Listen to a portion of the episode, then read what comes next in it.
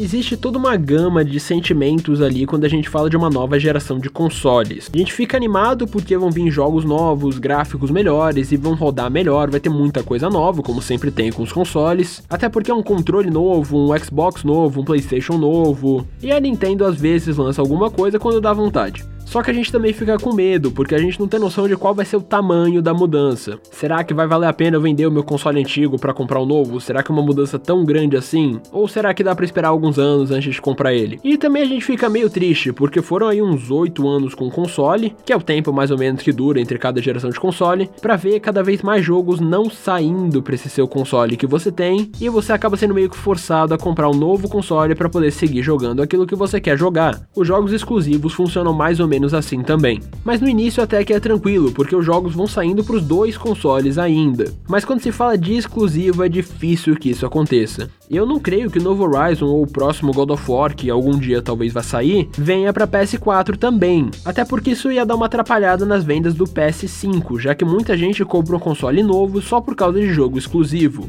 Então talvez acabe valendo mais a pena vender logo agora o PS4 e esperar para comprar o 5, para poder pegar logo no início e acompanhar junto as coisas que forem saindo.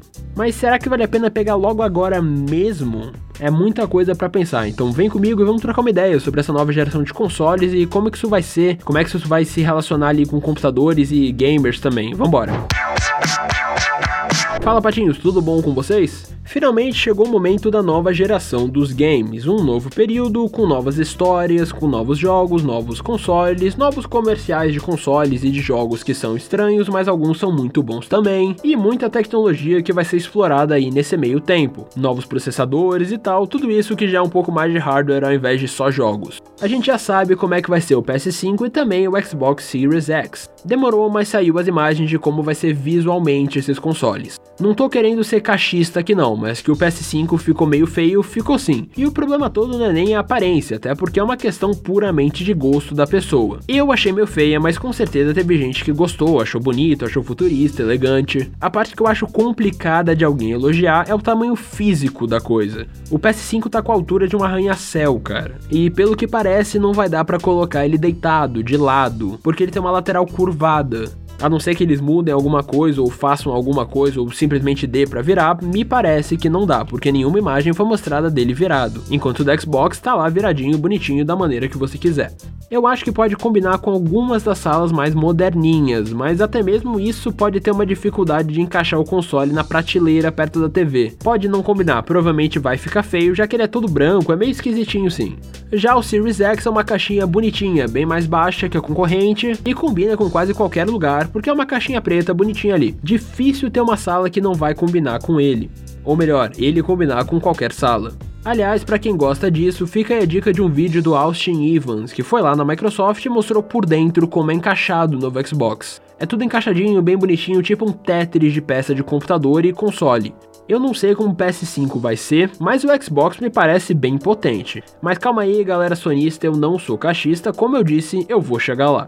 Segura um pouquinho, a gente ainda tem para falar alguns pontos em cada console e no PC também. Talvez o console da Microsoft não tenha os melhores jogos exclusivos, mas ele tem uma outra coisa meio escondida, que é o que eu vou falar mais na frente, que eu acho que é uma verdadeira carta na manga dele, que é a razão que me dá uma vontade de comprar um Xbox, ao invés de um PS5, por exemplo. Porém, porém, porém, eu vou falar desse serviço depois. Primeiro vamos dar uma olhada nos jogos exclusivos da Sony, que são que hoje dão todo o nome e a força do console da marca em si, né? E eles estão chegando aí, esses jogos exclusivos da Sony já foram anunciados. Esses jogos que realmente criam essa briga entre as empresas, entre os consoles e entre os jogadores. Até porque se a luta fosse só por potência do console, um PC mais bolado ia sair bem na frente. A luta é sobre exclusivos e ponto final, é basicamente isso. Recentemente a PlayStation fez um evento para anunciar algumas coisinhas maneiras pro PS5. E a gente sabe que ainda vai ter mais coisa que vai chegar, que não deu tempo de botar ali, que ainda não tinha chegado e não dava tempo de colocar ali.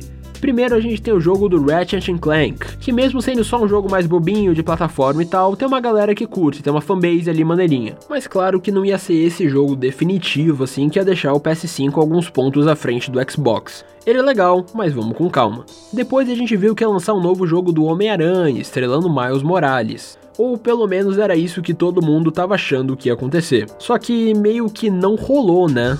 Ainda parece tudo meio confuso, mas aparentemente esse novo Marvel Spider-Man Miles Morales é mais uma DLC bem grande do que um jogo novo de fato. Isso só o tempo vai poder falar e mostrar aqui que ele é de verdade, porque eu aqui tô na dúvida e sei que muita gente também tá. Porque para ser um novo jogo, eu acho que eles iriam fazer um trailer muito mais detalhado, com os novos gráficos e tal, um bando de coisas já no PS5. Então eu acho que vai ser uma DLC maneirinha que vai sair tanto para PS4 quanto para PS5. Isso quer dizer pelo menos que a gente já sabe que vai ter Homem-Aranha no PS5 também. Mas essas informações cruzadas e todo mundo na expectativa de uma continuação completa focada no Miles acabaram meio que atrapalhando no trailer do lançamento, que pareceu meio enganoso para muita gente. Eu mesmo achava que era um jogo completo novo e fiquei bem animado, até porque o 1 é de uma qualidade ímpar e quase impossível de não gostar. O swing pela cidade, o combate parecido com o de Batman Arkham, da saga do Batman, e até uma história original muito boa que parece ter saído direto dos quadrinhos, só que adaptado para um filme. É, é difícil até de achar palavra para poder escrever isso, para poder dizer isso. E quando eu li depois que era mais pra uma DLC, caiu um pouquinho o hype, cara. Mas se esse aqui não é esse jogo exclusivo e definitivo para decidir essa briga entre os consoles, qual que é? Não tem como ser o novo God of War, até porque nem se fala sobre isso, não foi anunciado, nem nada do tipo. Não é um GTA 6, porque a Rockstar dificilmente ia lançar isso como um exclusivo, né? Visto já que a grana que o 5 deu e dá até hoje, então por que que eles mandariam um 6? Até porque é de se imaginar que o 6 eles só vão lançar quando o 5 parar de dar dinheiro. E o 5 online não vai parar de dar dinheiro tão cedo pela quantidade enorme de jogadores que tem. Ainda mais porque o jogo foi grátis na Epic, então toda a galera que tem um PC que aguente o GTA V, que é um jogo muito bem otimizado, então tem muito PC que aguenta, tá lá jogando online e gastando dinheiro. Então a Rockstar tá tranquila quanto a isso por enquanto. Mas então que jogo é? Patinhos, eu tô falando aqui do mais novo Horizon Zero Dawn. Ou melhor, falar com o nome certo de uma vez, né? Horizon Forbidden West que já ganhou até trailer nesse mesmo evento desses outros jogos que eu acabei de falar, que já foram anunciados e tal, tudo mais. E se tem um jogo que faz você gastar horas e horas e mais horas andando pelo mapa, caçando criatura, upando de nível e até mesmo só conhecendo o cenário, trocando de roupa e fazendo missão secundária, é Red Dead Redemption 2. Brincadeira, brincadeira. É Horizon Zero Dawn mesmo. Esse é um dos jogos mais absurdos de todos os tempos. Se você jogou e curtiu Shadow of the Colossus lá no PS2 ainda, ou talvez você tenha jogado no PS4, é quase certeza que você vai curtir.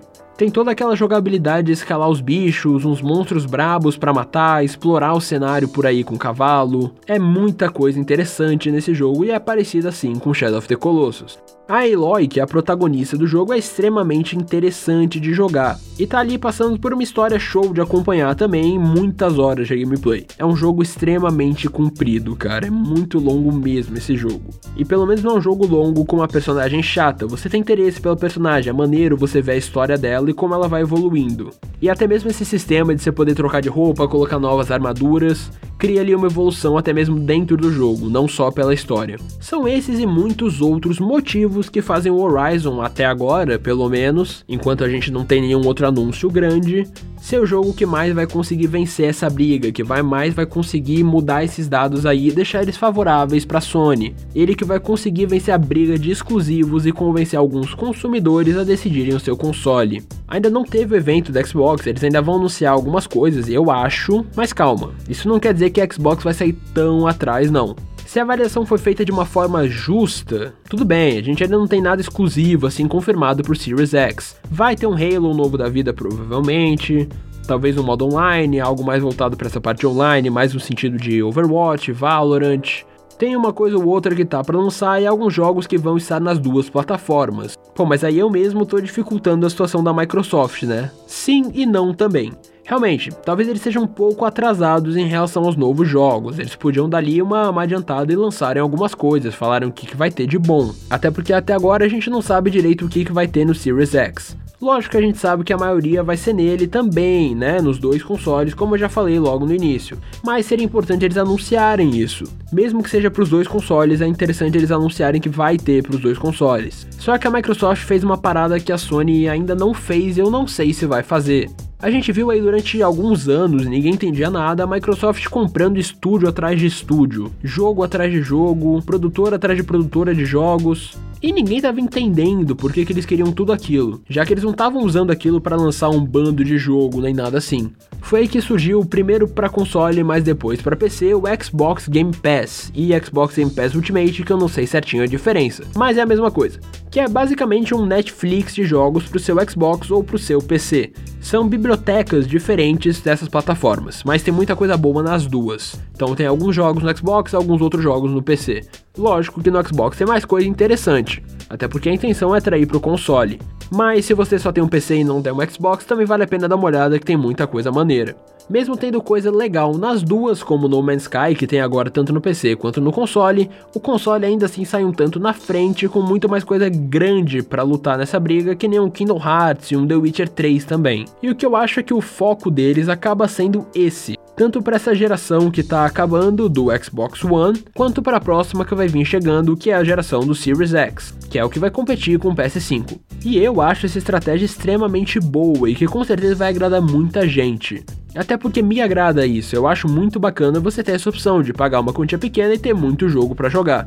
Para quem não liga tanto assim para jogo exclusivo ou até não gosta dos exclusivos, o que acontece também, vale bem mais a pena essa assinatura do Game Pass é coisa barata pro mês para você jogar o quanto você quiser de uma biblioteca que tem mais de mil jogos. Tem jogo pra caramba lá para você jogar. E não é só joguinho indie, não, que nem muita gente gosta de falar. Tem Forza 4, tem Minecraft Dungeons e tem até Red Dead Redemption 2, que é o pra console, na verdade, não tem para PC mas é um jogo que custa 200 conto para comprar normalmente, e você ter ele ali por 13 reais vale muito mais a pena. É algo que vale a pena assinar para qualquer um que tenha console ou um PC maneirinho para poder rodar as coisas. Sempre tem o que jogar, cara. Mesmo se seu PC não for muito bom, vai ter coisa para você jogar sim. A maioria dos jogos que eu jogo, mesmo tendo um PC que rode algumas coisas mais pesadas, é um jogo básico. É um Dead Cells da vida, um Enter the Gungeon e coisas assim, jogos mais básicos. Se eu pudesse só imprimir dinheiro infinito, eu teria os dois consoles. O PS5 por causa dos exclusivos, porque eu gosto de Horizon, eu tenho interesse de jogar God of War, mas eu também teria o Series X para jogar toda a biblioteca do Game Pass. E eu sempre prefiro console para jogo pesado, porque eu tenho pena da placa de vídeo. E eu não quero que ela fique pegando fogo e fritando o ovo o tempo inteiro. Eu acho que eu vou acabar tendo o PS5 sim, é isso é verdade. Quando ele sair ali eu vou pegar ele provavelmente, mas vai dar aquela dor no coração de ficar naquela dúvida de se não seria sido melhor ter o Series X tanto por seu tamanho, seu formato, que eu acho muito mais bonitinho, quanto pela biblioteca de jogos gigantesca que tem por um preço reduzido. Até porque eu não sou o maior fã dos exclusivos da Sony. Eu não curto muito The Last of Us, não sou o maior fã do mundo de God of War, mesmo achando interessante, e mesmo curtindo bastante Horizon é algo que eu viveria sem numa boa. Eu já joguei o jogo, mas eu não joguei tanto assim do Horizon. Então é algo que eu conseguiria viver sem facilmente, tendo uma outra biblioteca bem maior. Mas tendo Homem-Aranha, caraca, eu acho que eu vou ter que pensar melhor sobre isso para poder decidir, porque esse realmente é uma questão forte. Homem-Aranha é algo que pesa para mim nessa escolha, porque é o único jogo exclusivo que eu joguei e realmente me apaixonei por ele. E os demais jogos que eu joguei no PS4, tipo Red Dead Redemption 2, tem também pro Xbox. Então acaba não sendo um grande problema isso. Mas se você gosta de exclusivos, eu acho que a escolha já é bem clara. Enquanto os dois consoles não são lançados, a gente não sabe nem o preço deles, eu vou seguir jogando no PS4. E algumas paradas leves aqui no PC mesmo. Eu já reservei o Cyberpunk 2077 pro PS4. Essa dúvida vai durar mais um tempinho porque eu vou ter que jogar o Cyberpunk antes de poder trocar de console. A não ser que ele vai ter retrocompatibilidade, que aí vai facilitar muito o trabalho de poder continuar jogando jogos PS4 tendo direto o PS5. Quando eu decidir, eu volto aqui para falar minhas conclusões sobre esse assunto dos dois consoles. Mas, senhores patinhos, eu acho que por hoje é só. Deu para dar uma olhada rápida nos dois consoles da nova geração, ver os pontos altos e os pontos baixos de cada um deles, né? A gente olhou o Series X, viu tudo que tinha de bom, o PS5 dos jogos exclusivos, e com sorte até ajudar alguém a algum dia decidir qual console vai comprar.